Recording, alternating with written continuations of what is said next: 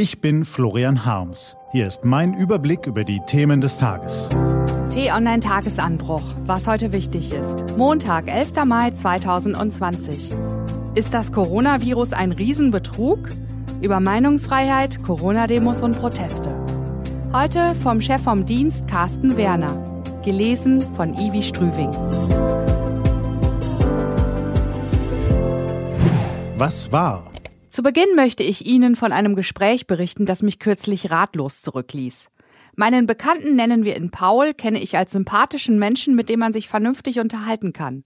Als wir auf das Thema Coronavirus zu sprechen kamen, änderte sich etwas in unserem Gespräch. Mein Gegenüber wirkte gereizt, sprach von einem Riesenbetrug. Überall im Internet könne man nachlesen, dass das Virus völlig harmlos und die Aufregung darum aufgebauscht sei. Die Maßnahmen dagegen seien unverhältnismäßig und die Regierung wolle Kritiker mundtot machen.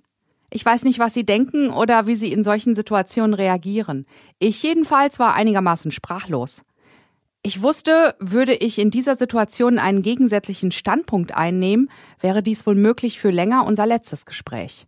Ich wäre dann auch nur einer von den Mainstream-Medien, die mein Gesprächspartner nach eigenem Bekunden kaum noch liest. Ich wusste, das Gespräch würde aggressiver, die Rhetorik härter werden, dabei hatte ich mich doch auf einen harmlosen Plausch eingestellt. Ich weiß nicht, ob Paul in den letzten Tagen auf einer der zahlreichen Demos war, auf denen Menschen gegen den Umgang der Regierung mit der Corona-Krise protestieren. Ich weiß aber, dass daran neben Rechts- und Linksradikalen sowie Verschwörungstheoretikern auch ganz normale Menschen teilnehmen, welche die Corona-Maßnahmen und insbesondere die Einschränkungen ihrer Freiheiten in Frage stellen, die dadurch vielleicht sogar in Existenznot geraten sind. Es ist gut, dass es solche Proteste bei uns geben kann, aber sind sie auch gerechtfertigt oder sind sie sogar gefährlich? Ich persönlich finde den Umgang der Politik in unserem Land mit der Corona-Pandemie zumeist lobenswert. Das sehen auch Journalisten aus anderen Ländern so.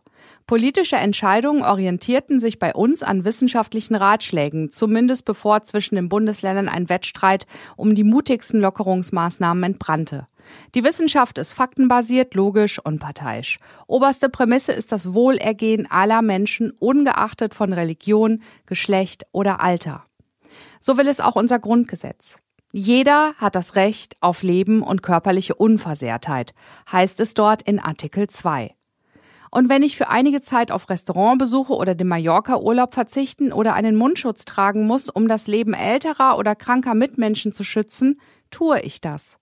Vielleicht nicht gern und vielleicht mit einem mulmigen Gefühl, dass sich in der Krise manches in unserer Gesellschaft ändert.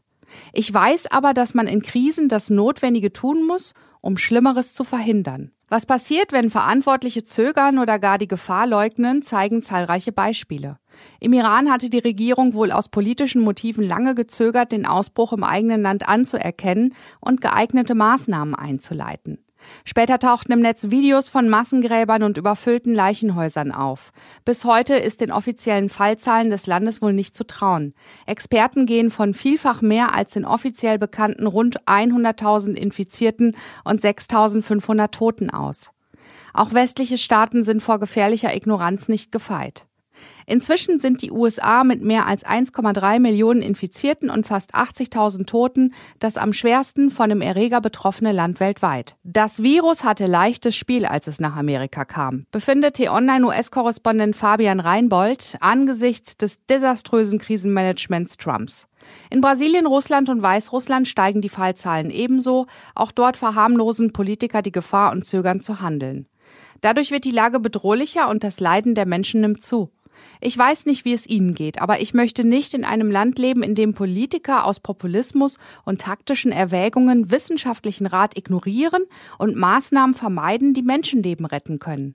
Aber ich bin auch froh, in einem Land zu leben, in dem jeder jederzeit die Politik kritisieren kann, selbst wenn dafür wenig Anlass besteht. Was steht an? Die T-Online-Redaktion blickt für Sie heute unter anderem auf diese Themen. Am kommenden Samstag wird wieder angepfiffen. Erste und zweite Bundesliga spielen erstmals wieder. Ohne Publikum zwar, aber immerhin. In kaum einem anderen Land steigt die Zahl der Corona-Infizierten so stark an wie in Russland. Wie in Moskau gelten auch in vielen anderen Städten und Regionen Ausgangs- und Kontaktbeschränkungen. Präsident Wladimir Putin ordnete vor mehr als einem Monat bezahlten Corona-Urlaub für die meisten Beschäftigten an. Am Montag läuft die Regelung aus und Putin will verkünden, wie es weitergeht. Wir halten Sie in unserem Newsblog auf dem Laufenden. Das Thema ist schon fast in Vergessenheit geraten und dennoch von unverminderter Brisanz. Nur noch bis zum 31. Dezember bleibt Großbritannien und der Europäischen Union Zeit, die künftigen Beziehungen zueinander vertraglich zu regeln. Bisherige Verhandlungsrunden geben wenig Anlass zur Hoffnung, dass dieser Sprint erfolgreich enden wird. Am Montag beginnt eine weitere einwöchige Runde aufgrund der Corona-Pandemie in Form einer Videokonferenz. Diese und andere Nachrichten, Analysen, Interviews und Kolumnen gibt's den ganzen Tag auf t-online.de und in der App. Das war der T-Online-Tagesanbruch vom 11. Mai 2020. Den Tagesanbruch zum Hören gibt's auch in der Podcast-App Ihrer Wahl. Kostenlos zum Abonnieren. Ich wünsche Ihnen einen frohen Tag. Ihr Florian Harms.